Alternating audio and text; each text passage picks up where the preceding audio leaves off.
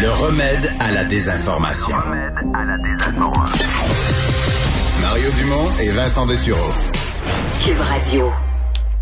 Alors, euh, oh, Vincent, dans l'actualité aujourd'hui, d'abord, il y avait cette, quand on est entré en onde, alors alerte Amber à l'île du Prince-Édouard. Euh, Est-ce qu'on a des développements là-dessus? Non, euh, mais euh, ça s'est déclenché autour de 13 heures aujourd'hui là pour une histoire assez particulière. En fait, euh, Ça semble pas intrafamilial, en tout cas pas à non, c'est ça, et vraiment un peu l'histoire d'horreur par excellence. Là. Donc, des, euh, des gens qui, ont qui auraient aperçu un enfant crier par la fenêtre d'une voiture qui venait de le kidnapper.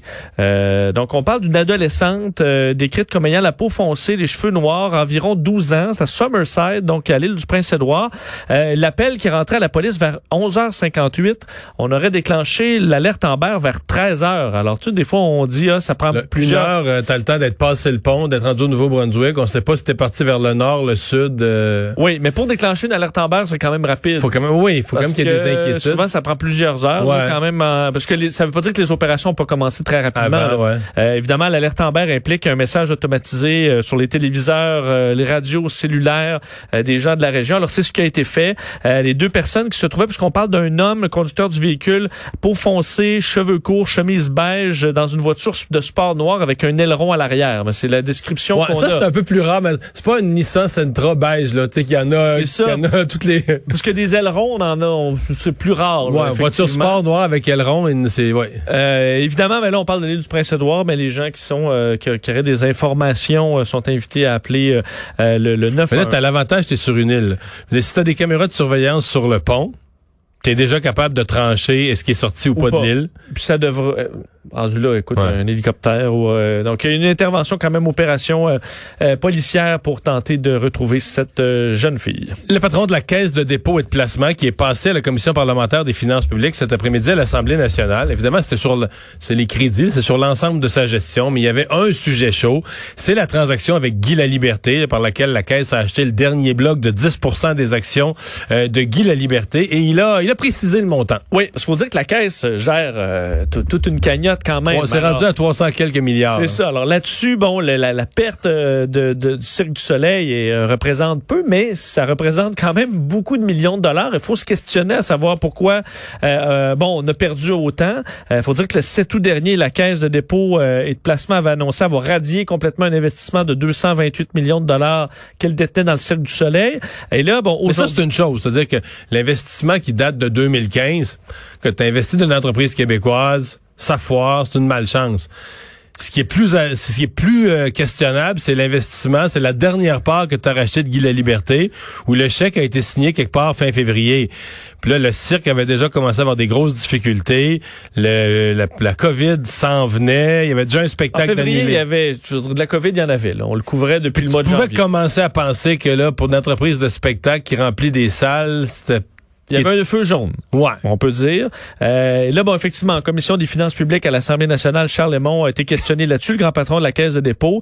Euh, donc, a expliqué que la Caisse avait payé 75 millions de dollars américains pour ce bloc d'actions euh, euh, de Guy Laliberté en, là, on- c'est en mars, donc début mars 2020. Total 98,9 millions euh, En canadien. canadiens.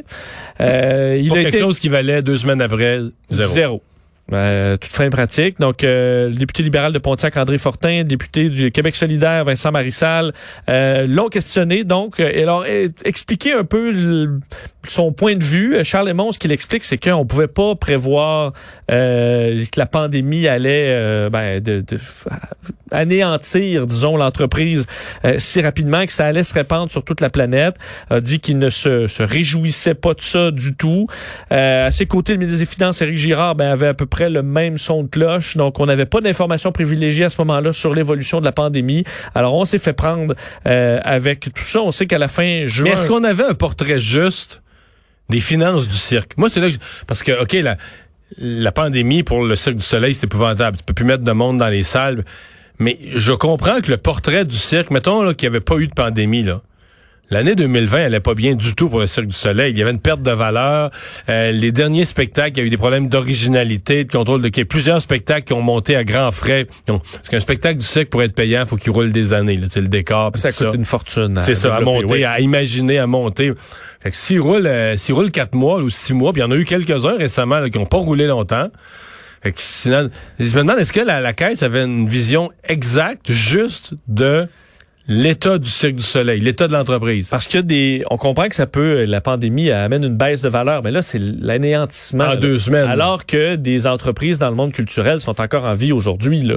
Et euh, en arrache, mais on avait les reins plus solides. Même chose pour des compagnies. Des compagnies, euh, même de, de navires de croisière, ne sont pas complètement... euh, sont pas en faillite, sont pas à faillite au complet, parce qu'ils avaient quand même une, une santé financière à ce moment-là, là, qui se dégrade assez vite, mais euh, pas à la vitesse euh, du Cirque du Soleil. Alors encore beaucoup de questions. Vous rappelez en juin, le Cirque du Soleil s'est placé à l'abri de ses créanciers après l'annulation de tous ses spectacles. Parlons de l'Agence de revenus du Canada, des cyberattaques. D'ailleurs, aujourd'hui, les porte-paroles de l'Agence du revenu, pour la première fois, ont vraiment fait une conférence de presse un peu plus complète, expliquer ce qui s'est passé au public. Une des choses qui, fait retrousser les gens, c'est que euh, tout ça s'est passé sur plusieurs jours et la GRC a été avertie quand même pas mal avant le grand public. Oui, euh, plusieurs jours, euh, c'est ce qu'on apprend donc aujourd'hui. La GRC qui a été mise au courant de ces- cette cyberattaque d'importance contre l'Agence de revenus du Canada et des systèmes gouvernementaux mardi dernier, alors que le public en a été informé seulement ce week-end. Euh, donc, euh, c'est c'est ce qu'on apprend de ce point de presse là aujourd'hui où on a donné certains détails sur euh, cette euh, cette cyberattaque qui touche quand même un total de 11 000 comptes en ligne. Ce qu'on explique, c'est qu'il y a quand même une procédure complexe là avant d'avertir les gens. Euh, on devait désactiver les comptes. Ça, c'est la première priorité. La deuxième était de contacter la GRC, commencer les enquêtes. Euh, ensuite, la priorité 3 était de mettre en place des euh, bon des, des façons de, de protéger euh, bon le, le système, processus de notification, de renouvellement de compte chez les utilisateurs touchés, l'envoi des avertissements à tout le monde. Puis là, en fin de semaine, on a finalement gelé les services carrément. Exact. Là, c'est encore d'ailleurs euh, là, on- ça se fait par téléphone. Si vous avez des demandes de PCU, euh, services en ligne qui sont suspendus depuis le week-end. Euh, On, dit, espère on semble dire jusqu'à mercredi, Mercredi. c'est ça, ouais. Mais je veux dire, c'est c'est tout un tout un casse-tête. là. Plusieurs jours de fermeture pour l'Agence du revenu du Canada. Euh, c'est quand même un problème majeur. Ce qu'on explique la cause, euh, cyberattaque possible à cause de, de, de fraudeurs qui ont saisi des données antérieures là, qui avaient été fraudées dans d'autres piratages, donc nom d'usager, mot de passe. Est-ce qu'il y a un lien avec Desjardins euh, peut-être? Est-ce que ces gens-là sont plus à risque, ceux qui ont été fraudés? C'est à, à toute fin pratique tous les Québécois. Ouais, c'est ça. Et euh, donc, ce ce genre de fraude-là permet à des, à des pirates d'aller attaquer les systèmes. C'est ce qu'on a pu vivre aujourd'hui. Alors, euh, on demande aux gens ben, d'être vigilants. Vous allez recevoir un avertissement si vous êtes dans les personnes atteintes. Et pour les demandes de PCU, par exemple, euh, au PCU étudiantes, ça se fera par téléphone euh, en attendant que les systèmes soient de nouveau en ligne. Ouais. Je parlais qu'un un expert ce matin qui trouvait quand même qu'à l'Agence du revenu, c'est que le gouvernement est vite pris au dépourvu quand ce sont des problèmes informatiques. Il ça, on semble jamais avoir toute la compétence, toute le... En même temps, je me dis, c'est probablement plus facile. Les problèmes informatiques, probablement plus facile de les commenter que de les de gérer. régler. Que de les gérer et de les régler, là, quand Oui. Euh, convention démocrate, donc, qui s'ouvre aujourd'hui, qui s'est ouverte à Milwaukee. Euh, bon, con- convention dont le, l'objet formel, c'est de confirmer Joe Biden comme candidat, mais surtout pour les démocrates de s'unir et de positionner leur message politique en vue de la lutte contre Donald Trump. Oui, et dans une façon de faire euh, complètement inédite, évidemment, en raison de la pandémie. Parce que tout le là. monde n'est pas réuni dans le même amphithéâtre. convention virtuelle, euh, alors que bon, on sait que M. Trump l'a annu- a annulé quand même des euh, ces grandes réunions de partisans, mais bon, il en avait eu une euh, au mois de au mois de juin. Alors ça, on oublie ça pour euh, Joe Biden pour l'instant, euh, qui lance donc officiellement la candidature, sa candidature à la Maison Blanche contre Donald Trump. Et évidemment, le point central actuellement, c'est le dossier du vote par la poste. Est-ce que Donald Trump va essayer de saboter l'élection? C'est ce que les démocrates tentent euh, de faire En valoir. sabotant les, les postes américaines. Exactement. Donc, pour rendre le vote par la poste pratiquement impo- imp- impossible ou peu efficace, de sorte que, parce qu'on craint que le vote euh, est davantage démocrate dans le vote par la poste. Alors, c'est ce que Donald Trump a fait, a fait valoir. Euh, alors, euh, bon, plusieurs intervenants qui vont aller parler dans ce qui est très attendu. Ben, le discours de la candidate à la vice-présidente, évidemment, Kamala Harris, c'est mercredi. Joe Biden, lui-même, ce sera jeudi, va parler de ce qu'on décrit comme sa vision pour rassembler Mais ce soir, euh, l'Amérique. ce soir, il y a un discours important, celui de Bernie Sanders.